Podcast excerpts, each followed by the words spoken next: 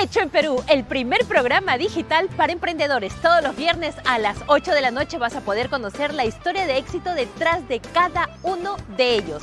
Además, recibe consejos de nuestros especialistas para que puedas sacar adelante tu negocio. Si quieres dar a conocer tu marca, negocio o producto, comunícate con nosotros a través de hechoenperú.tarproducciones.pe. Y ya lo sabes, si está hecho en Perú, está hecho para triunfar.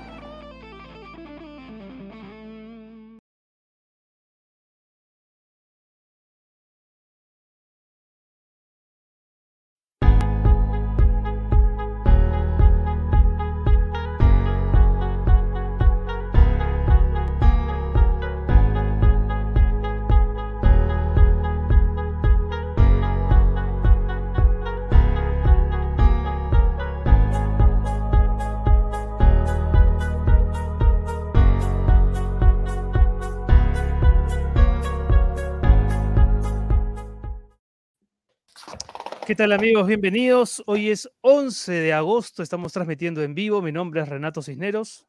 Yo soy Josefina Townsend. Y esto es, ahí se ve. Ahí está, Sálvese quien pueda. Sálvese quien pueda. Este programa llega gracias a Cambio Seguro. Cambia dólares y soles de manera online con Cambio Seguro. Ahorra cambiando tu dinero desde nuestra web o aplicativo de manera segura. Estamos registrados en la SBS.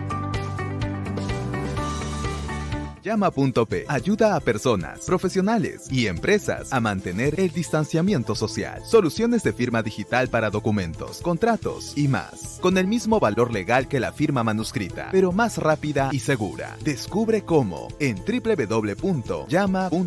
Evita suplantaciones y protege tus documentos. Llama.p. Obtén un préstamo y realiza factoring sin tantas condiciones en prestamipe.com.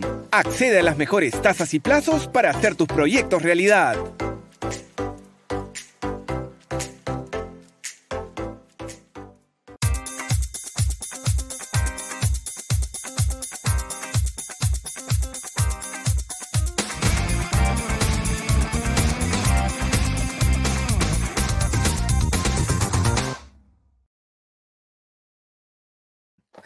¿Cómo están amigos? Bienvenidos. Estamos transmitiendo en vivo para Facebook y YouTube. ¿Cómo estás, José? ¿Qué tal? ¿Todo bien? Bien, bien, sí. Bueno, no falta absolutamente nada. Faltan algunos pocos miles de seguidores nada más para llegar a los 80 mil en YouTube, con lo cual tendríamos que cumplir nuestra promesa de hacer un programa dominical, que la gente lo espera, la gente lo quiere, la gente lo busca y estamos en esa ruta. Así que no se olviden de suscribirse a nuestro canal de YouTube y este es también el momento de invitar a la gente a que escanee el código QR que aparecerá en cualquier momento en la esquina superior derecha de su pantalla y a plinearnos y a piernos a los teléfonos que nuestro productor Pedro Acuña va a colocar aquí a la izquierda, 9927 26404 para el plineo y el yapeo al 927 870618. Este programa se sostiene sobre la base de los aportes de los auspiciadores, por supuesto, pero también el cariño eh, entendido en todas, sus en todas sus acepciones de nuestros seguidores. Y pueden hacerse Patreons, por supuesto, a través de patreon.com slash sqpp. Muchas gracias, por cierto, a nuestros Patreons que, tanto nos apoyan. Eh, ¿Con qué empezamos? Con, bueno, también gracias a nuestros auspiciadores. Por supuesto que sí, empezamos con cambio seguro. El dólar ha llegado al pico histórico si van a cambiar dólares, háganlo de manera segura y fiable. Y que mejor que en cambioseguro.com o también en la aplicación de Cambio Seguro en Google Play para los que tienen Android, en el App Store para los que tienen iPhone. Están registrados los de Cambio Seguro en la SBS, así que hay confianza, pero de todas maneras. Eso sí, utilicen el cupón de descuento SQP para que puedan obtener un tipo de cambio preferencial. Gracias, Cambio Seguro, por estar aquí en el programa. Y gracias también a llama.p, evita suplantaciones y protege tus documentos con la firma digital, con una firma digital. Esa firma digital tiene el mismo valor que una firma manuscrita y ayuda a mantener el distanciamiento social. Es para personas, también para empresas. Ingresa a www.llama.pe.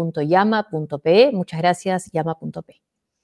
Y gracias también a Prestamipe, soluciones de financiamiento para tu empresa, préstamos con garantía hipotecaria desde 20 mil soles hasta un millón de soles. También puedes hacer factoring para tu empresa, 100% digital en menos de 48 horas. Un clásico ya del programa, Prestamipe. Y también es otro clásico ya, Bit. a donde vayas, vas al gimnasio, vas a tu centro de vacunación, usa Bit porque Bit es Bit. Aquí está Bit. ¿A dónde vamos? Has movido el cojín, debo reconocer que hoy se ha desplazado un lomo a la izquierda. Lo has ubicado, muy bien. Bueno, hoy tenemos un, un, programa bien interesante con dos jóvenes profesionales que desde el análisis político uno y desde el periodismo el otro nos van a ayudar a entender qué cosa está ocurriendo con las movidas congresales, sobre todo, ¿no? Porque hablaremos también del Ejecutivo, pero estos últimos días han sido sobre todo de eh, colocaciones en el legislativo. Ahora, por cierto, hay también noticias que comentar que escapan al ámbito del Congreso y que tienen que ver con la política en general. Por ejemplo, el otro día, eh, me refiero a ayer, eh, hubo declaraciones del fiscal Rafael Vela respecto de las indagaciones que el Ministerio Público viene haciendo sobre los dinámicos del centro. Y ha dicho el fiscal Vela que Vladimir Cerrón está en la cúspide de esa organización criminal, de los dinámicos del centro. Interesante, ¿no? Ojalá que continúe en total libertad del trabajo del Ministerio Público. Y, y, no sé si te pasa, Josefina, pero yo siento que a veces también hay un doble discurso.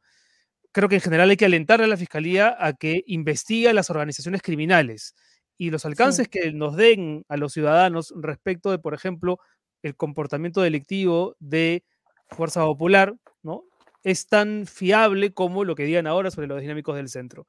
No es que en un caso sí, pues hay que creerles y en otro es persecución política, ¿no? En ambos casos creo que el trabajo hay que alentarlo.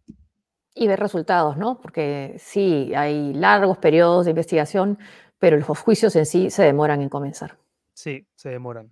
Pero ahí tenemos en todo caso la declaración de Rafael Vela respecto de Vladimir Cerrón. Y lo otro es que, ¿qué repercusiones has visto tú de, del anuncio de la continuidad de Julio Velarde en, en el BCR. Eh, ¿Cómo sientes que ha reaccionado en general el medio económico? ¿Sientes que ha habido un entusiasmo? ¿Se han controlado algunos números que se venían disparando o no?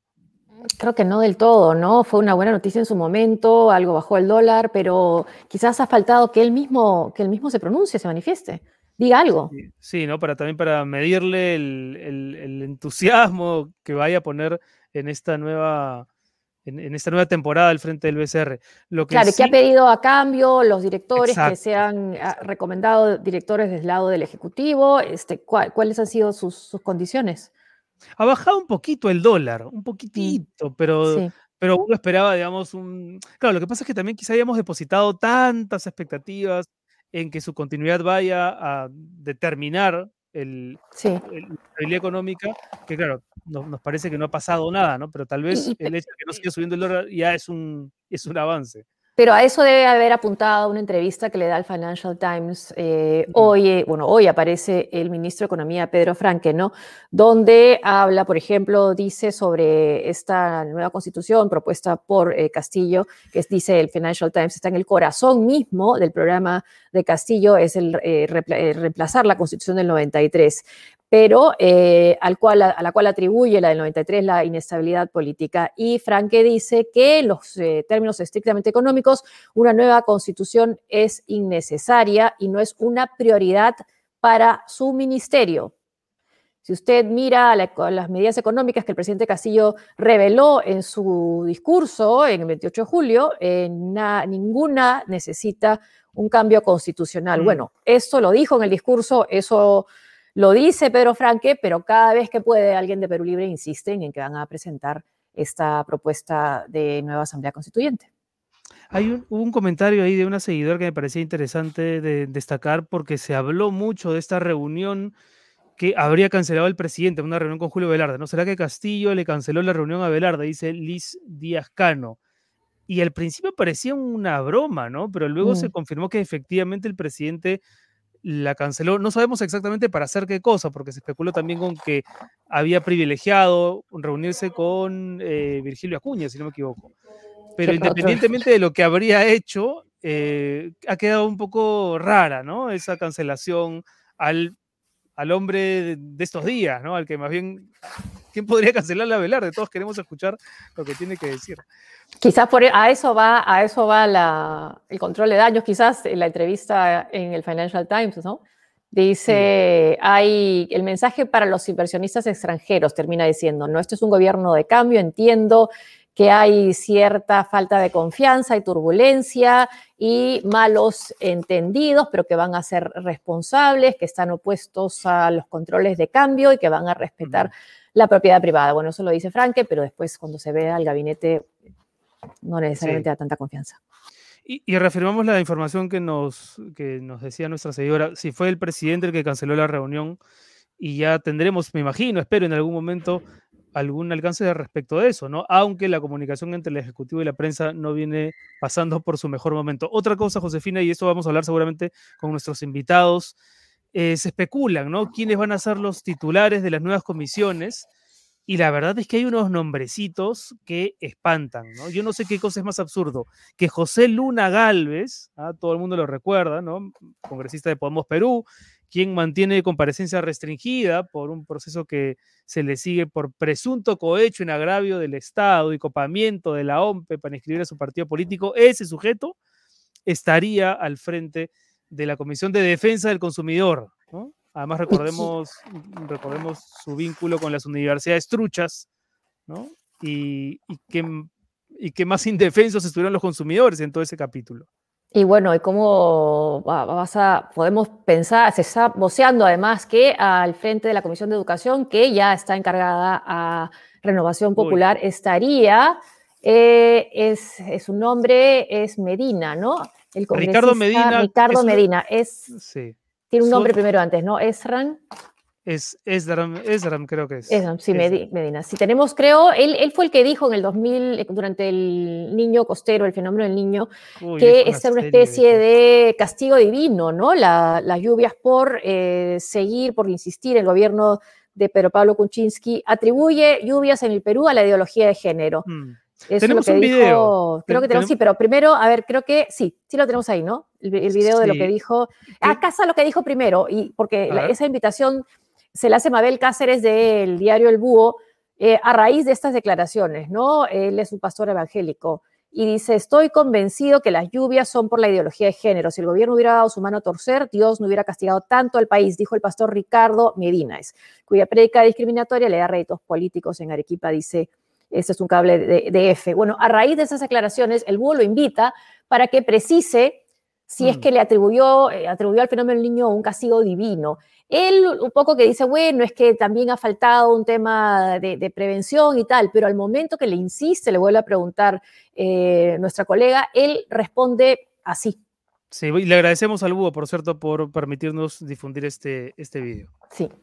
En el país de Chile, este, ellos este, legalizaron el matrimonio gay hace un año atrás eh, le, eh, legalizaron aún la ideología de género, a, aprobaron la ideología de género, va contra lo natural. ¿Y qué le ha pasado y, a Chile? Y tuvo un terremoto, no recuerda que nosotros fuimos los que fuimos. Pero el a... terremoto es anterior a la ley. No, hubo un terremoto, porque cuando yo fui al ejército, gracias a Dios que, bueno, a mí no me pasó nada, pero este joven que yo tenía como compañero, él de entró hombre, y los, los instructores lo volvieron homosexual. ¿Cómo lo volvieron? ¿Cómo? Primero lo comenzaron a insultar. ¿Por qué? Porque él como de entró a servir al, al ejército, al, yo he servido a la, a la, Fuerza Aérea, este, él tenía, era más delicado, pero era hombre. Tenía este, más eh, la voz no gruesa. De un caso y entonces, pero no, pero, no siempre y es entonces es así. Ahora, la yo le sociedad digo, los cambia. Hay Da, da bueno, vergüenza ajena. Esa es su, su, opinión sobre la homosexualidad y vimos su opinión también sobre eh, que sí, pues que finalmente se prácticamente se ratificaba en lo que dijo del castigo divino, porque insiste que ha sido un terremoto causado por como, ahora, o sea, como, como, respuesta divina, digamos. ¿no? Ahora, no es, no es oficial, pero es el más voceado de la plana de renovación popular para, mm, para hacerse, ¿no? Del, de, de, la presidencia de la Comisión de Educación, ni más ni menos. Yo no sé, o sea, no, no sé si, lo, si los integrantes de esa bancada se dan cuenta de, del, del, de lo grave que sería, ¿no? Al, al Premier lo están cuestionando, oh. por supuesto, con todo, el, con todo el derecho, entre otras cosas, por ser un homófobo comprobado, ¿no? Por comentarios que hizo circular en las redes sociales. Y en ese contexto, estos señores, en vez de elegir a otro, a otro personaje, escogen a uno que también tiene un perfil. O puede ser una negociación, un canje, ¿no? Yo tengo la comisión de educación con esta persona a cargo y a cambio sí voto y toda la cuestión de confianza. Y además el pensamiento no es tan diferente entre los extremos. Vamos a preguntárselo a nuestros invitados. Entre ellos está mm, eh, Martín Hidalgo, que sabe muchísimo del Congreso. Me parece que ya estamos con los dos. Antes, por supuesto, tenemos que recordarle a nuestro público que la entrevista llega gracias a BIT, mi querida Josefina. ¿A dónde vamos? Porque BIT es BIT. Podemos ir a varios sitios, entre ellos el centro de vacunación. Tu BIT está llegando. Gracias, BIT, por presentar la entrevista del día. Estamos con Martín Hidalgo, que es jefe de la unidad de datos, de periodismo de datos del comercio, y con Andy Phillips Ceballos, que es politólogo y profesor también en Apurímac. ¿Cómo están, chicos? Gracias por estar con nosotros. Hola, ¿qué tal? Y creo que Andy está en Moquegua ahora. Hola, muy buenas noches, ¿qué tal? No, no estoy en Moquegua en estos momentos, estoy en Lima. Ah, ok. Y, pero sí, efectivamente soy profesor de la Universidad Nacional Micaela Bastidas. Bueno, bienvenidos, gracias por estar con nosotros. Em, eh, ah, Martín, empecemos contigo. Tú eres autora además de un libro que se llama Congresopedia, ¿no? Todo lo que uno quiere saber sobre el Congreso puede encontrarlo en... no se desactualiza ese libro, ¿no? Porque a pesar de que cambian los actores, el Congreso y su funcionamiento viene siendo muy parecido en los últimos años, incluido su índice de impopularidad. Y siguen repitiendo los mismos errores, además, así que... Sí, sí, sí. Esto, por ejemplo, esto que veníamos comentando, ¿ya ¿qué se sabe a esta hora de, la noche respecto de quiénes van a encabezar las comisiones?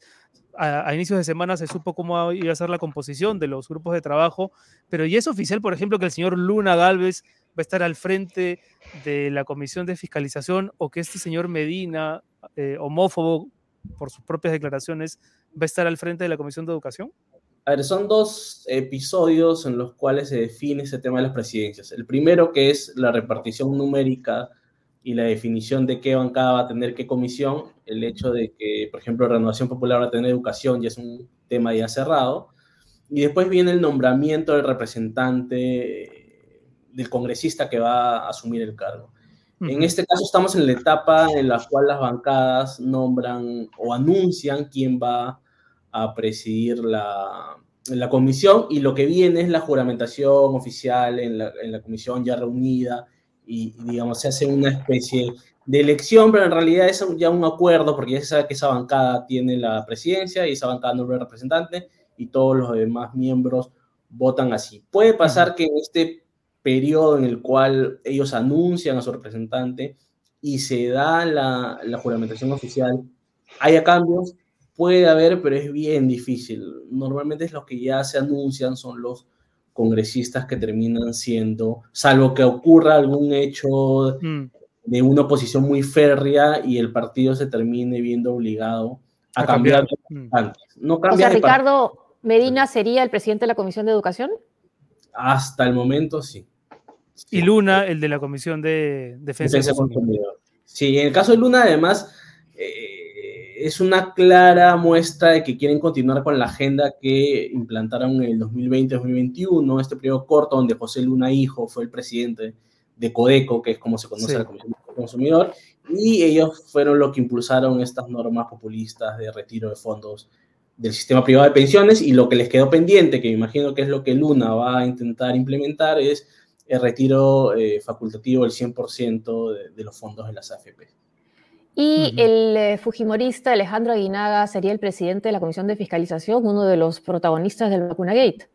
Sí, ellos incluso lo han anunciado ayer eh, a través de sus redes sociales, que va a ser Aguinaga el presidente de la Comisión de Fiscalización, que tiene un perfil de médico, pero digamos, están priorizando de alguna manera eh, su experiencia parlamentaria que ha tenido ya dos periodos y Aguinada no solo está implicado en el caso de Vacuna Gate, donde apareció en esta lista de las 400, más de 450 personas que se inocularon durante los ensayos clínicos, eh, donde también se vacunó su esposa, sino que además está incluido en la acusación fiscal por el caso de esterilizaciones forzadas, a, a, ver a inicios de este año. Eh, eh, también tienes a Patricia Juárez en la Comisión de Constitución, que es una eh, congresista que viene siendo investigada por el caso de Lina María, eh, mm. junto a Castañeda Locio. Tienes a Vivian Olivos, que va a presidir la Comisión Agraria, es una congresista que Ella postuló en el 2020 también con el Fujimorismo y fue excluida porque había omitido consignar en su hoja de vida una sentencia que tenía por falsificación de documentos en agravio del propio Congreso. Eh, en el 2021 ella cometió el mismo error y lo consignó en su hoja de vida esta sentencia que, que tiene ella, eh, que data del 2015 por ahí. Andy, este, este, lo que, Perú Libre no tenga las comisiones consideradas clave, ¿qué significa? ¿Que no ha sabido hacer política, que son parte de la improvisación o es una negociación ceder estos, estas presidencias a cambio del voto de confianza? Bueno, me podrá corregir Martín, pero bien dice el refranero, no más sabe el diablo por viejo que por diablo. Y en este caso creo que la composición actual de las comisiones responde a una, a una experticia desarrollada por algunos eh, excongresistas que hoy asesoran a las bancadas actuales. Hay varios, para que, sí, es verdad. Claro, para que, eh, digamos, la composición favorezca a los grupos que tienen una hegemonía en el Congreso. Creo que todavía las fuerzas conservadoras son eh, mayoritarias. Y lo decía Beto Adriansen esta, ayer, me parece, ¿no? Y coincido con él. Decía que esta composición refleja con claridad que todavía existe, digamos, un liderazgo de fuerza popular entre las bancadas de derecha, eh, y ha podido, digamos, eh, liderar, me parece a mí, y se puede ver, ¿no? Con Aguinaga en fiscalización, con Juárez en constitución y con Bustamante en relaciones exteriores, mm. creo que mm. se puede ver con claridad que Martín me podrá corregir que existe una, una iniciativa eh, de Fuerza Popular para liderar la oposición, en, al menos en esta primera etapa del Congreso. Pero hay fuerzas conservadoras que estás mencionando en el Congreso, pero también fuerzas conservadoras, estamos escuchando al congresista Ricardo Medina, pero también hay fuerzas conservadoras en, el mismo gabinete, comenzando por Guido Bellido y sus declaraciones homofóbicas. Sin duda, sin duda que también existe este, este conservadurismo popular, digamos, ¿no? Eh, me refiero, cuando hablo del Congreso, me refiero a, conservadoras en un plano también eh, de, por ejemplo, la negativa a la nueva constitución. ¿no? O sea, digamos, hay distintos planos de conservadurismo y en este caso estas bancadas comparten como mínimo esa, esa, esa negativa a cambiar la constitución. ¿Y cómo ves esas declaraciones de Pedro, ay, perdón, solo un, punto nomás, de Pedro Frank, el ministro de Economía en el Financial Times, diciendo que para él no es necesario modificar la constitución? A ver, yo he leído otro titular, o sea, he leído otro desarrollo en el cual decía eh, exactamente, es, algo muy parecido, pero decía, las reformas económicas que plantea Castillo no necesita necesariamente una, un cambio de la Constitución. Sí, acá, acá lo tengo textual, acá lo tengo textual. Frank, Franke dijo que en eh, términos económicos estrictos, una nueva Constitución era, o es, era, dice acá lo pone en pasado, innecesaria y no una prioridad para su ministerio. Me, parece que lo que refleja eso es que para primera primer año de gobierno, en el cual en el, plan de, de, la nueva, del gobierno para luchar contra la corrupción, este plan de gobierno que, plan, que formulan, que plantean en la segunda vuelta, efectivamente creo que eh, no, no, no, necesitan grandes reformas constitucionales. Estamos hablando de, por ejemplo, eh, en la agenda está pendiente, por ejemplo, el pago de impuestos de grandes empresas, Estamos hablando de, eh, por ejemplo, transferir dinero a las familias más eh, vulnerables por el COVID. Y por tanto, sí, me parece que efectivamente existe una coherencia, ¿no? Este primer año de medidas de urgencia, eh, no se necesita cambios en la Constitución. Y tú lo ves, a ver, sí, Renato, tú. No, no, no, yo, yo iba a preguntar más por el, quería volver un ratito a lo de la, a lo del bloque de derecha del Congreso, del Parlamento, porque la semana empezó, digamos, con la novedad de que tres miembros de Renovación Popular habían renunciado a esa bancada, ¿no? Y parecía, el comentario general era, bueno, tanto se habla de la precariedad de la izquierda, lo estamos viendo por ciertos comportamientos del Ejecutivo, pero también en la derecha parece que el piso está, no está muy firme. Sin embargo, muy rápidamente se han recolocado en Avanza País y con la presidencia de estas comisiones da la sensación, y digo, es una sensación, que más bien están en un momento, no sé si empoderado es el término, pero mucho más afirmados de lo que parecía hace unos días. No sé qué, qué opinan ustedes. Martín, eh, cuéntanos tú. La oposición tiene un bloque sólido de 79 votos y, se van a mantener así al menos este primer año.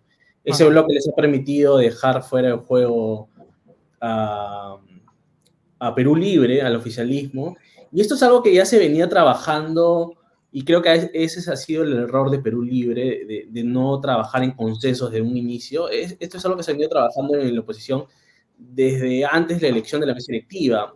Me refiero a la negociación de las comisiones. Parte de los acuerdos que ellos tomaron para conformar la, la fórmula de la mesa directiva que terminó con Acción Sí. Popular en la presidencia, APP en la primera vicepresidencia, Podemos, y, y fue, la, fue la negociación de, la- de las comisiones. Por eso es que Fuerza Popular obtiene comisiones tan importantes. No es tanto que, yo, yo sí discrepo en ese de que Fuerza Popular está liderando, no, sino que en un momento se le dijo, parte de la negociación fue, ya, tú dame tus votos, pero obviamente Fuerza Popular dice, ya, pero yo qué obtengo de darte mis votos si yo no estoy integrando la fórmula de la mesa directiva? Te vamos a dar las comisiones que tú Ujú. quieres. Y entró en una etapa de negociación eso también, porque en algún momento, eh, durante la semana pasada, congresistas de Fuerza Popular dijeron que ellos querían salud, porque Ernesto Bustamante quería presidir salud. Pero parte de las negociaciones también fue, oye, ¿sabes qué? Fuerza Popular, eh, necesitamos darle una comisión fuerte a Somos Perú para que se aplique a nosotros y te vamos a quitar salud y que confórmate con estas otras que te estamos dando porque tienes constitución y ya tienes fiscalización. Entonces, ha sido un tema de negociaciones que la oposición ha venido trabajando muy bien desde hace, ya yo diría, unas cuatro o tres semanas. ¿no? O sea, no hay Perú- negociación con, con el Ejecutivo, ¿crees tú? No, Para ceder comisiones a cambio de voto de confianza. no, no, más bien, eh, yo creo que esto es un mensaje, ¿no? Y de hecho, lo he conversado con varias gente de la oposición y me han dicho que este era un mensaje, el dejarlos sin comisiones es un mensaje de esto es lo que podemos lograr con los votos que tenemos. Incluso podemos terminar haciendo que se plieguen tus aliados de un inicio, que eran Somos Perú, Partido Morado, eh, a Juntos por el Perú le dieron la Comisión de Trabajo. Eh, este es un anticipo de lo que podría venirse la investidura si es que no rectificas antes de. de- Ya, o sea que el discurso, digamos, amistoso de la presidenta del Congreso, de la señora Alba, en el sentido de vamos a trabajar unidos, eh, coordinemos agendas, es uno, pero en realidad la mecánica del Congreso le está diciendo al Ejecutivo es a- a- haz los cambios que te estamos pidiendo porque si no... Yo no creo que además había que leer bien el mensaje de- inicial de, de la presidenta María del Carmen Alba, porque había unas líneas, si bien eso lo dicen todos los presidentes del Congreso al inicial, que vamos a trabajar Ya, juntos, sí. pero había unas líneas de- donde ella afirmaba que iban a re- hacer respetar a la institucionalidad del Congreso, y eso era un poco más, para mí era más fuerte que, que lo otro, ¿no? Ella estaba marcando también un poco la, la cancha, y, o sea, al fin y al cabo yo también creo que van a terminar otorgándole voto de confianza, pero los van a hacer sufrir. Los van a Ajá, hacer sufrir, y después de darle voto de confianza van a ir apuntando uno por uno por, por, por los ministros. El gran problema que tienen ahí es con Renovación Popular, ¿no? Porque ellos sí terminan disparando un poco eh, según sus propios intereses, según el ánimo de- del vocero, que es el señor Jorge Montoya, y termina un poco desfigurando a la oposición, pero, eh, digamos, la oposición que, que tiene sí un, un tema más aterrizado, que tiene un plan más aterrizado, ellos sí están eh, seguros de que si es que no rectifican van a ir con Claro. el ministro. Ah, y Andy, por ejemplo, ¿tú también piensas lo mismo, que esa es la estrategia del, del Congreso?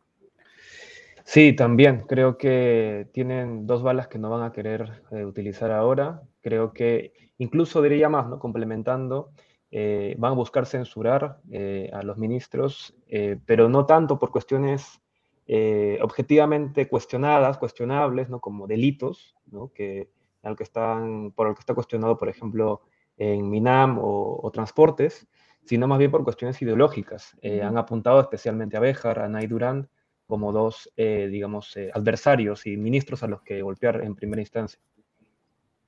Que pasa, Andy, es que cuando dice que Sendero Luminoso fue un invento de la CIA, yo no sé si eso sería una, un argumento ideológico o no, pero es un poco difícil de creer, ¿no? Y pensar que el canciller del Perú piensa de esa manera. E- Efectivamente, cre- creo que igual con esas o sin esas declaraciones ya veníamos asistiendo a una campaña de, digamos, de, de escrutinamiento, de escrutinio público bien fuerte hacia eh, Héctor Béjar, y, y- pero vaya, esto suma más, digamos, a, a esta campaña. Mm. En el caso, por ejemplo, Andy, de lo que está ocurriendo en, en otras regiones distintas de Lima, te lo pregunto porque tú le mides un poco mejor la temperatura, ¿no? Trabajas en Apurímac, eres de Moquegua. ¿Qué está ocurriendo, por ejemplo, en esas regiones respecto de lo que en Lima se siente como una indignación general con el Ejecutivo, que es una indignación que ciertamente ha tenido eco también en Cusco, en Arequipa, diferentes sindicatos de empresarios, de trabajadores, se han pronunciado, ¿no? Discutiendo la figura de Guido Bellido. eh, contra esta narrativa de que sí, pues es una reacción limeña, ¿no? ¿Tú cómo ves ese punto exactamente? Bueno, en primer lugar, es, hay que recordar que, digamos, quienes seguimos la política somos eh, una pequeña parte de la población y que tenemos tiempo, por ejemplo, ¿no? Mm, que nos dedicamos sí. a ello profesionalmente, ¿no? Sí. Entonces, eh, luego creo que, eh, digamos, la prensa local, los pequeños círculos intelectuales de universitarios en, en, el sur, al menos lo que yo puedo observar, y cuando me entrevisto también en Radio Americana en Moquegua o con mis alumnos en Apurima, considero que existe una sorpresa ante una campaña muy de acoso y derribo cuando solamente llevamos 10 eh, días de gobierno. O sea, sí sorprende, mm. digamos, la, la, la, la, ligereza, también aquí, ¿no? La ligereza con la que se plantea una vacancia cuando mm. es un presidente que ha ganado y ha arrasado en Apurima o en Moquegua, ¿no? O en Cusco, Puno, ¿no? Entonces, claro, ante un presidente que ha sacado un 80 hasta 85% en estas regiones, pues sí, sí, sí, claro que molesta y es, es mm. tomada como una afrenta ¿no? a su voluntad popular.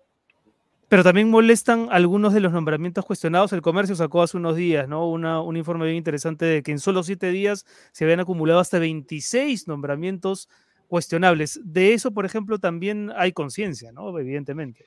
Hay un tema muy particular que algún día deberíamos hablar de más, más tiempo, pero es el tema de la meritocracia en este país. ¿no? Si, no, si recordamos, eh, a Elmo o al, al, al, fallecido Inti Sotelo, la pancarta que tenían ellos en las marchas de noviembre era a Merino, Merino es bachiller y es presidente, mientras que yo me piden título, prácticas y maestría mm. para trabajar. ¿no? Entonces, eso es, es, verdad que no deberíamos, no deberíamos subestimar, eso sería un consejo al gobierno, no deberíamos subestimar mm. esa capacidad crítica que tiene nuestro pueblo para, eh, digamos, apreciar qué sujetos o qué perfiles se merecen más unos puestos que otros.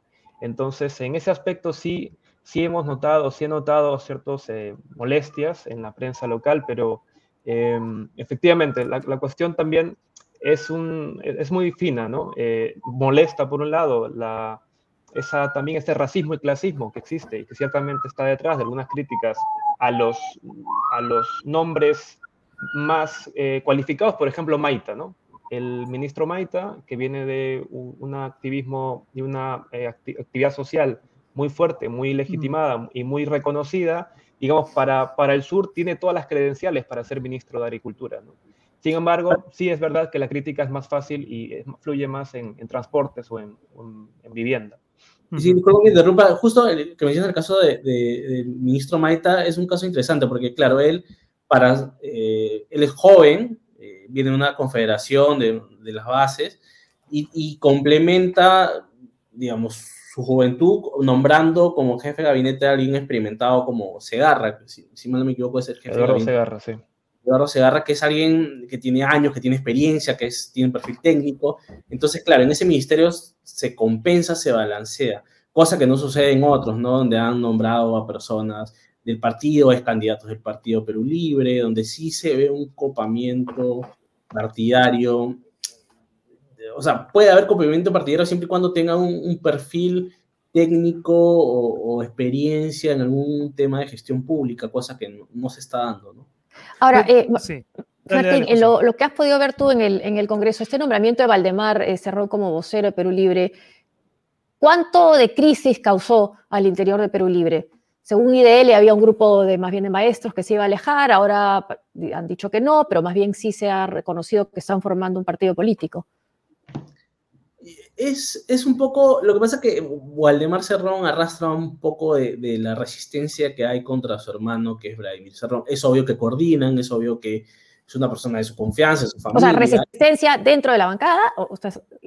No, no, resistencia de fuera, ¿no? Porque ah, okay. dentro ha habido roces, sí, eh, pero digamos, Waldemar recién asumió la vocería hace unas par de semanas y ayer no es que no defendió lo que fueron a proponer, porque Perú Libre fue con su lista a proponer, eh, ellos tenían una propuesta para su representante de Comisión de Economía, presupuesto, eh, constitución, que las comisiones importantes, pero bueno, no lo obtuvo porque el problema es más general, no va solo de la mano de Waldemar, va de de cuántos articuladores tiene la bancada para poder consensuar con los otros grupos y obtener algún tipo de alianzas. Y, no, no puede depender solo de una persona. Es más, ayer Waldemar eh, tuvo cruces de palabras con eh, Nano Guerra García de Fuerza Popular, eh, calificándolo de antidemocrático por, por, esta, por esta imposición que estaban haciendo. El problema es que toda la bancada o la gran mayoría de la bancada de Perú Libre es nueva en eso de la política. No, el mismo Waldemar no es una persona que haya eh, tenido una trayectoria en cargos públicos, eh, más allá de, digamos, de Junín, ¿no? Entonces, y, pasa con, con, la facción incluso de, de, los docentes, no son ah. docentes. Ahora, ¿y tú, crees, ¿y tú crees que esas facciones que, que, están claramente identificadas puedan generar en el corto plazo un divisionismo tal que termine por implosionar la bancada? Es curioso que, la, que, que haya sido primero la bancada de la derecha, la Renovación Popular, la primera en dinamitarse, cuando más bien las apuestas seguramente corrían por el lado de que Perú libre, ¿no? La bancada iría a desagruparse antes. Es que hay un tema reglamentario y un tema político. El tema reglamentario es que eh, algunos de los miembros de la facción magisterial están afiliados a Perú Libre, tendrían que renunciar a Perú Libre porque el reglamento no permite que miembros de una misma bancada, de un mismo partido, tengan dos bancadas. Entonces tendrían que renunciar y, y ellos están acomodándose todavía. Entonces no pueden patear el tablero ahora sin saber que pueden todos renunciar porque ellos tendrían que formar una bancada. No tienen con quién unirse. Unirse con Juntos por Perú no los veo en esa línea porque incluso algunos de Juntos por Perú están más, son más allegados a, a, los erronistas, llamémoslo así, de Perú Libre. Entonces no tienen, no es, no es como en la derecha que renuncia a la Renovación Popular y me voy a más país o me puedo ir a PP, me puedo ir a Entonces hay a dónde Mm. Y, negociar sobre eso, ¿no? Ellos no tienen eso. Y Andy, ¿piensas que hay una voluntad del presidente Castillo de tener eh, un partido, un partido de los, eh, de los profesores y no depender de Perú Libre?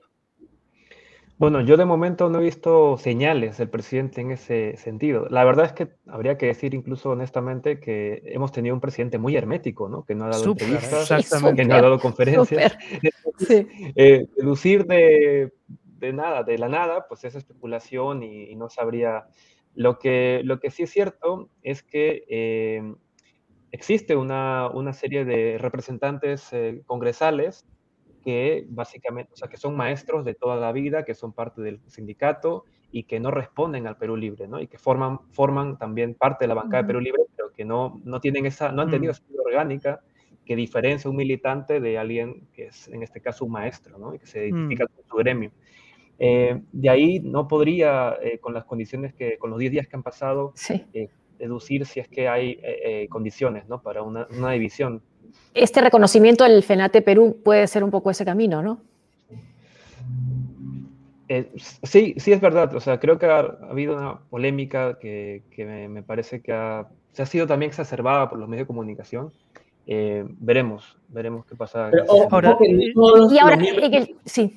No todos, los miembros de la, no todos los miembros de la facción magisterial son del FENATE. Eso también es, es otro tema. No, no es que todos pertenecen al FENAT y son un grupo unido, hay unos del SUTER, del SUTEP, del SUTER, eh, de, varios sindicatos un poco más pequeños, menos conocidos, digamos, para, para Lima, eh, pero que tienen bastante arraigo en regiones, hay que tener en cuenta. Entonces, no es un grupo tampoco tan, tan compacto, cada uno tiene, mm. responde a un magisterio, responde a un, a un tema. Obviamente todos quieren modificar la ley de carrera pública magisterial, en eso sí están de acuerdo pero incluso también hay que ver la relación Castillo con, la, con, con esa facción, incluso, porque nosotros revisamos los registros de visitas y, y Castillo solo se ha reunido con una congresista eh, en estas dos semanas de, las registras, de los registros oficiales que hay en el despacho presidencial. Solo se ha reunido con una congresista que es Francis Paredes, que es de la facción eh, magisterial. Pero eso también te dice mucho, ¿no? ¿Por qué Castillo no se ha reunido con esta bancada si es que el pensamiento es que está coordinando con ellos para armar un nuevo partido. Mira, cogiéndome de eso, eh, Martín, yo quería trasladarle una pregunta en realidad a los dos, porque me parecía bien interesante esto que advertía Andy respecto de que hubo una sobrereacción, ¿no? Luego del nombramiento de Guido Bellido, en el sentido de que hubo un pedido de vacancia muy rápido de parte de distintos sectores, no sé si el comercio llegó incluso a, editorializar al respecto, pero ¿no, ¿no crees, Andy, que también el presidente ha colaborado un poco con esa sensación, debido a su propio hermetismo, no dialoga mucho, no le, hable, le abre las puertas a la prensa. Hoy en Piura, después de entregar las donaciones, dijo de manera muy contundente que han llegado al poder sin tener deudas con nadie lo cual es una expresión que podría leerse de diversas maneras, ¿no? Eh, tal vez entiende su triunfo con una holgura que en realidad no tuvo. ¿No crees que él también está eh, ayudando a que esa reacción de la oposición, no digo que se justifique, pero que se entienda? Totalmente. Creo que en eso, o sea, creo que ese hermetismo ayuda a que se generen más rumores y no se ponga un freno, ¿no? O se filtre. Creo, por ejemplo, la entrevista de Guido Bellido con, en Canal N con Torres, eh, con, Fernando Castillo, me parece. Castillo. Castillo, eh, sí. Eh, también, también Enrique Castillo dejó Enrique, Enrique Castillo, muchas, muchas más no sé si la vieron, pero dejó muchas más interrogantes. Yo vi los highlights. Yo también. O sea, bueno, yo la he visto justo hoy antes de venir como preparación y me, me llamó la atención el, grado de ambigüedad y eh, cómo esquiva cada pregunta. Eh, Claro, lo han entrenado, ¿ah? se nota que está un poco más coachado. Que lo entrenen más porque a veces queda como un bravucón que no llega mm. tampoco a convencer, ¿no? Eh, que, lo, que, lo, practique más y, y, que también genere más respuestas más, más, un poco más eh, sinceras y sólidas y precisas, porque ha sido un grado de ambigüedad que yo no recuerdo. Entonces, sí, eh, hay mucha, mucha ambigüedad. Lo que yo, de hecho, he subrayado algunas declaraciones esto me sorprendió, dijo, eh, las promesas de Castillo son posibilidades, eh, o que no hay que esperarse, ya estarán todos felices, ¿no? Entonces, claro, ante declaraciones así, eh, dejas mucho, mucho espacio para la especulación, el rumor, la zozobra, eh, entonces creo que comunicacionalmente eso puede ser una principal crítica que se le puede hacer, efectivamente. Y porque además no, y además no da margen a pensar de que va a renunciar o que lo van a remover, ¿no? Que es una demanda que creo que todavía continúa de parte de un gran sector, ¿no? Eh, hasta hace unos días la gente insistía muchísimo en eso. Hoy parece ser que ya nos hemos acostumbrado a Bellido. Él cree que ha ganado, ¿no? Dice, ya el primer round ya lo ganamos. También hay que reconocer que ha habido una excesiva eh, responsabilización a Cerrón de los nombramientos ministeriales, ¿no? Esta, digamos, titular o frase de, en la práctica, Cerrón, Cerrón ha vacado a Castillo, ¿no? De, un colega con la que todos, apreciamos, todos apreciamos, pero que creo que fue, fue demasiado lejos. Eh, motivó eh, que, por ejemplo, justo yo tuiteé el, el domingo sobre el la composición ministerial y Guido Bellido, supongo que no me corrigió, no, no fue por mí, pero el lunes tuitea justamente que declara que solamente tres de los nombramientos ah, eh, responden a Perú Libre, ¿no? El PCM, mm. MIDIS y MINAM, ¿no? Entonces, eh, claro, yo tenía otros datos, también lo, lo, tomé de Paul Maquet, ¿no? Defensa y MINEM, pero vaya, el horquilla de 3 y 5 son los que están, corresponden, digamos, a Perú Libre y su militancia. Luego tenemos eh, otros 14 nombramientos que responden a coaliciones de fuerzas de gobierno, eh, Juntos por el Perú, Frente Amplio eh, y RUNA, y, la mayoría responden a, Pedro Castillo directamente. Mm. Martín, em, por ejemplo, luego de esa evaluación importante de los 26 nombramientos cuestionados, ¿Ustedes sienten, me refiero a la unidad de datos que tú manejas en el, comercio, que ha habido alguna, que ha habido rectificaciones? Es verdad, algunos funcionarios han salido, el presidente se ha reunido con el contralor, me imagino también para alentar la labor de fiscalización, advertir quiénes están cumpliendo con los requisitos y quiénes no. Ah, ¿Tú sientes que hay voluntad de hacer los cambios suficientes como para generar un poco más de tranquilidad? Solo cuando los casos han sido ya muy mediáticos, sí, en muchas críticas, sobre todo en el Ministerio de Transportes, ¿no? que ha sido el sector donde ha habido nombramientos más cuestionados y que yo creo un poco se vieron forzados a, a, rectificar. ¿no? Y, eso es con tal también forzados, pero también dirán, bueno, perdemos a estos nombramientos, pero de, esta manera se queda bellido y se mantienen los ministros también, ¿no? Porque el ministro de Transportes, después de todos los nombramientos irregulares, él mismo tiene cuestionamientos eh, por la empresa que tiene, por unas denuncias familiares que, que, salió en televisión, y se mantiene en el cargo, ¿no? Y siguen despachando, están despachando con los congresistas, incluso ya están reuniéndose y todo. Ahora, lo que dice Andy es interesante. Si solamente tres ministros son realmente de Perú Libre, ¿por qué hay esta sensación de copamiento? Se ha mencionado la palabra copamiento bastantes veces en los últimos días. Por los cargos que vienen debajo de, los ministros y porque todavía no se completan todavía todos los equipos, ¿no? Los viceministros, solo, hemos tenido un nombramiento de viceministro que ha sido el de... Eh, García. Sí, el Gustavo R. García. Los demás todavía no nombran a viceministros. Yo creo que están esperando un poco para que, va, Mm. que calmen las aguas eh, para poder dar los nombramientos y que no levante tanto polvo. Y después han habido nombramientos de, de personas del partido en, en los, los gabinetes asesores, en las secretarías técnicas, en las direcciones. En el MTC, eh, esta eh, persona criticada, que era Natalia Jiménez, Sí. ha- había renunciado al partido, pero era, es una persona que tú entras a sus redes sociales y tiene su foto con Vladimir Cerrón como, como foto principal de- de- en su Facebook.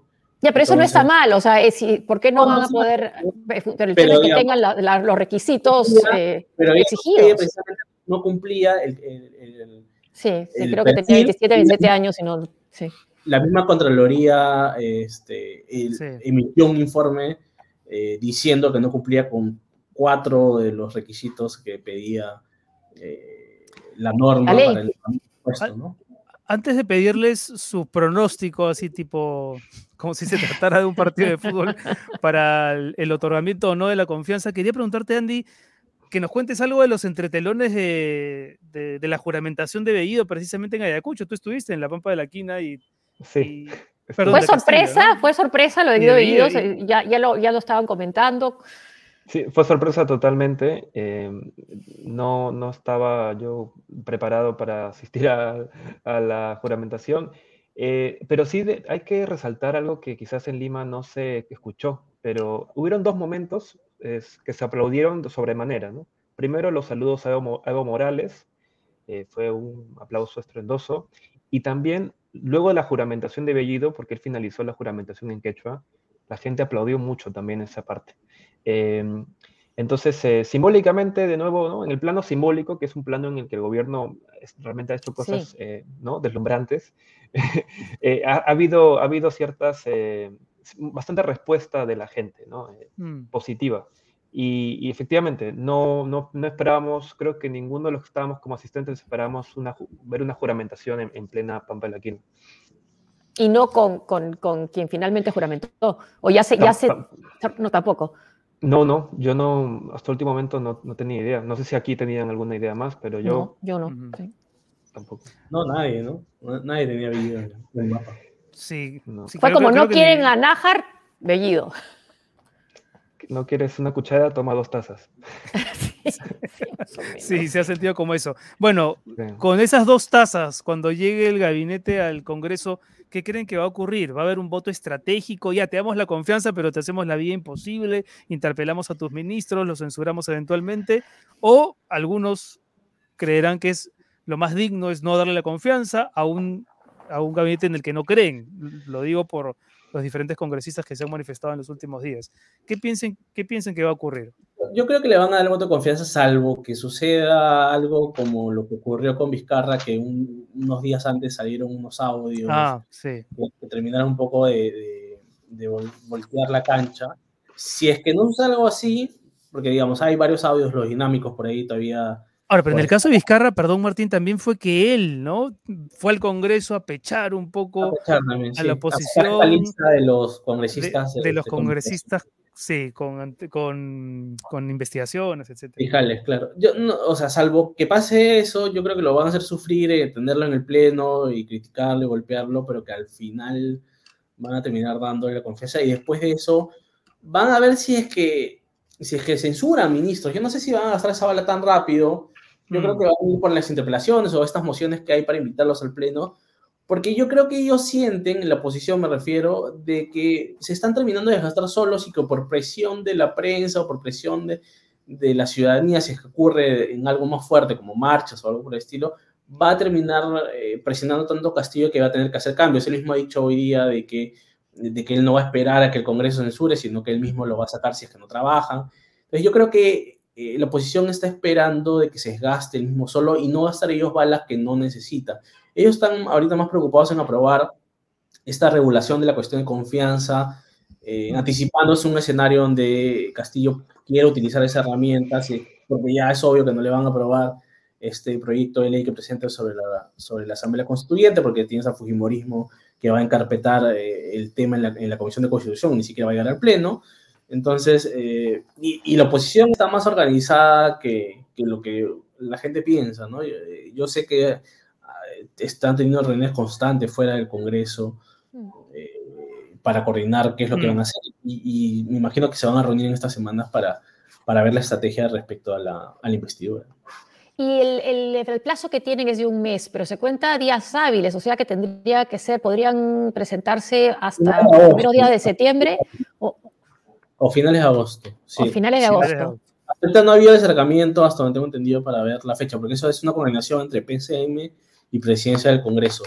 Y hasta donde sé todavía no ha habido un acercamiento de fecha. ¿Y las abstenciones qué papel pueden jugar? Porque con la votación de la confianza de Ana Jara, por ejemplo, hubo dos votaciones en las que la mayoría votó en abstención, tuvo que haber una tercera. ¿Qué, qué rol pueden jugar? El reglamento del Congreso te dice que si es que las abstenciones superan a los votos en- eh, a favor, los votos en contra, lo que se tiene que hacer es volverse a votar y volverse a votar hasta que se llegue a un, a un consenso. Para- o sea, ni como gesto, ni como gesto funcionaría. ¿no? Sí, tomar una postura, eh, hasta que se tome una postura a favor o en contra. Eh, sucedió en el caso de Anajara, sucedió en el caso de René Cornejo, ambos en el gobierno de, de Humala, y en la tercera votación recién se obtuvo los votos a favor en ambos casos. Andy, tu pronóstico. Sí. ¿Qué crees que va a pasar? Reservado. Bueno, casi, no.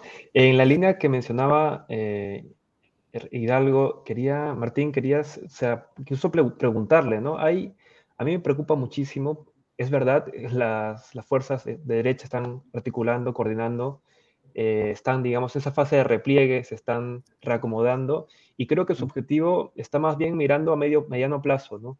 Me parece que existe una eh, voluntad de quebrantar o desequilibrar el equilibrio de poderes en favor del legislativo, no solamente con esta nueva forma de regular eh, la cuestión de confianza, ¿no? reduciendo los temas sobre los que pueden pedirla, sino también, por ejemplo, eh, solicitando consejos de Estado permanente, ¿no? en articulación con la Defensoría del Pueblo, o también ya el pleno simbólico, que también es también importante, ¿no? desde cuando aquí el, el, el presidente del Congreso da mensajes a la nación, se puso la banda. Entonces, eso me parece que hay que eh, prestarle mucha mayor atención Mm. y, y cómo puede repercutir también a nuestro sistema o régimen político, porque estaríamos haciendo gr- grandes cambios, ¿no? modificando el sistema presidencialista a uno más parlamentarista, sin que tampoco estemos eh, sabiendo que eso, qué, qué- qué consecuencias tiene. ¿no? Y, y sí, efectivamente, yo creo, por las señales que hemos visto, diría que, bueno, que Fuerza Popular y Renovación Popular no le darán la confianza a- al apellido, sobre todo porque bueno, eh, cre- creo que básicamente lo harán porque de, de otra forma también se rompería ese relato que han armado de que ellos son cero negociar, nada con, la, con, el, con los terrucos, ¿no? Nada con Claro, que aquellos lo ha dicho Montoya varias veces, sí. Claro, entonces rompería ese relato eh, y por tanto su, su- su cierto electorado seguramente se cuestionaría, ¿no? Entonces, eh, pero sí es verdad que esa mayoría ¿no? de Acción Popular, de Alianza para el Progreso, de Avanza País, eh, me parece que han sido un poco más flexibles, que, han- que al menos han ido al diálogo y que Mm. ven que es más rentable dejar y que se desgaste el gobierno eh, con algunos nombramientos cuestionables que debería replantear que eh, directamente, eh, digamos, agotar esta primera bala de la cuestión de confianza. Muy bien. eh, una última, porque me cuenta nuestro productor que Evo Morales continúa en el Perú y dicen que a esta hora está cenando con la gente de La la noticia embajada siempre, ¿dónde boliviana está comiendo? en el Chifa Royal. ¿Le harán chongo por esto, ustedes creen? Y por cierto, ¿no? Es, es una, es una tontera que se intente escudriñar o fiscalizar a la gente según el lugar a donde van a cenar, ¿no? Son otras las razones, en todo caso, por las que podría llamar la atención, pero no por ser líderes de izquierda, no sé. ¿Ustedes Por qué buscar re, re- reelección, en el caso de Evo Morales, pero para ir a comer en restaurante. Sí. Ah, la, fo- la foto es de Epicentro TV, así que cumplimos con dar el crédito. Ahí está justo Evo Morales parándose de la mesa del Chifa Royal. Eh, ¿Algún comentario, chicos? O- Bueno, bueno es, es- creo que próximamente veremos a Evo Morales en Magali Medina, ¿no? Seguramente se- lo están convirtiendo en un ídolo, un ídolo pop. Pop. Sí, Cerrón, Cerrón también, con, el- con la imagen de Cuarto Poder, lo han Ah, convertido sí, en una, sí, sí, la cuarta- sí, sí. La cuarta espada, la quinta espada, sí, sí, sí, sí. lo está convirtiendo en mitos cuando en realidad son, eh, ¿no? Eh, bueno, eh, bueno, líderes políticos que son han demostrado también muchas, muchos errores. eh. En Yo también caso, tengo eh, esa sensación. ¿No hay, no hay también, Martín, tampoco- un, un- exceso, perdón, Andy, ¿ah? un exceso de los colegas de ponerle el micrófono a Cerrón, de buscar la palabra de Cerrón ¿Quién ha elegido a Cerrón para que tenga ese protagonismo? Bueno, pero él, usa el micrófono de Twitter mucho, ¿no? Sí, ¿O tú sí crees que está justificada esa...? Él anda, comentando todo, incluso cuando se hacen nombramientos que parece que a él no le gustan, anda poniendo signos de, exclamación en Twitter. Mm. Eh, no, él mismo toma protagonismo, ¿no? Por todo lo que comenta, por todo lo que hace, por todo lo que dice, por todo, todo el entorno que se mueve alrededor de él, ¿no? Y sobre lo de la foto, yo apuntaría mucho al, simbolismo del FENAT. ¿Al afiche o no? ¿A cuál? No, no, me, refiero a la, foto que mostraron de, Evo ahorita. Ah, ahorita, a ver. Pensar en la, en la reunión que ha tenido él en el FENATE, ¿no? Que es el sindicato de Pedro mm. Castillo. Y cómo está tomando cada vez más fuerza este sindicato y ya se habla de que quieren crear su partido. No sé cuánto Pedro Castillo esté alineado a esta idea. Sé que los profesores están pensando en esto hace tiempo, pero hay que prestarle un ojo, ¿no? A cómo se, se termina desenvolviendo esta figura de un sindicato volviendo ese partido y, lo que podría significar, porque eh, en un escenario adverso para Cerrón podría significarle la ruptura del partido. Muy bien, muchachos. Bueno, muchísimas gracias. Ha sido, creo, una charla súper eh, ilustrativa y llena de, comentarios, observaciones eh, muy, muy interesantes. Muchísimas gracias. A ver si nos vemos pronto. Muchas gracias por la invitación. gracias, gracias, Andy. Hasta la próxima. Hasta la próxima. Gracias, Martín. Andy Philip Ceballos y también Martín Hidalgo han estado con nosotros. Eh, interesante, ¿no, José? Cómo, cómo, las cosas funcionan desde el Congreso y, y, las cosas que pueden ocurrir en los próximos días. Muy bacán, muy bacán. Muy bien. Vamos, vamos con los amigos del filtro. A ver, por favor, señor Soros, tío Soros, puedes ingresar a, a la sala y darnos las órdenes para que las escuchen ah. todos. Primero vamos con los auspiciadores, pues. Ah, ok. Perfecto. Primero los auspiciadores, muy bien. Así funcionan las cosas acá. Acá somos. Voy a tener nos allanamos, El texto completo de Bit. A ver, tú comienzas. Gracias a Cambio Seguro, por supuesto, nuestro auspiciador Cambio Seguro. Están registrados en la SBS, en la Superintendencia de Banquis Seguros, así que hay muchísima confianza con Cambio Seguro. Pueden hacer eh, la, compra de dólares o el cambio de dólares a través de la página web o descargar la aplicación en Google Play y en el App Store. Usen el cupón de descuento SQP, como el nombre de este programa, sálese quien pueda, para tener un tipo de cambio preferencial. Gracias, Cambio Seguro. Y gracias también a llama.p, esto es para personas y también para empresas. Evita suplantaciones y protege tus documentos con firma digital, el mismo valor legal que la firma manuscrita y nos ayuda a mantener el distanciamiento social. Ingresa a www.llama.p. Muchas gracias a llama.p. Y gracias a Prestamipe que te da soluciones de financiamiento para tu empresa. Préstamos con garantía hipotecaria desde 20 mil soles hasta un millón de soles. Factoring 100% digital en menos de 48 horas. Gracias Prestamipe por acompañarnos. Y gracias también a BIT para ir al trabajo, al gimnasio de compras o a tu centro de vacunación. Siempre habrá un BIT para ti. Descarga BIT y muévete sin preocupaciones, porque BIT es BIT. ¿A dónde vamos? Muy bien, y antes de terminar tenemos la viñeta de Robot B, nuestro colaborador humorístico, aunque creo que la viñeta de hoy es más bien un poco seria. ¿eh? Los González el sábado, mira José, ¿eh? ahí están los mm. González chupando, bailando, el perrito también los ve ahí divertirse. Ah. Y al día siguiente en el vacunatón están vacunando con Sinopharm, vámonos bebé. Ah. En Wiflax, en Wiflax dicen que es Bamba y se van del vacunatón y al final el perrito los No seas como los González. Este, sí, pues, ¿no? Hay mucha gente, felizmente cada vez menos, me parece, ¿no? Que, que todavía continúa en esta onda de despreciar ciertas vacunas según la farmacéutica, como si pudiesen darse ese lujo en realidad, ¿no? Y la urgencia es vacunarte, lo mismo que está pasando en Estados Unidos, ¿no? A veces por cuestiones, no sé, de ideas que algunas casi fanáticas, ¿no? Pero por eso lo ha llamado esta nueva ola en Estados Unidos la pandemia de los que no se han vacunado. Después del programa estaremos en una emisión especial para los miembros premium de YouTube. Mira las cosas que uno se entera al aire. Si todavía no te suscribiste, aún estás a tiempo. Estás a tiempo. Tío Soros, ¿vamos con el filtro o no? Este, no, están terminando de filtrar. El día viernes ya está bien filtrado. ya. muy bien. Entonces cerramos, ¿no? Cerramos el kiosco. Nos vamos todos al Royal. No, vamos todos al Royal. Paga Renato. Paga, sálvese quien pueda. José, nos vemos, nos vemos el viernes entonces. El viernes, sí. Hasta Chao, viernes. Renato. Gracias, Chao, chao a gracias a todos. ustedes. Chao, gracias por acompañarnos. Chao.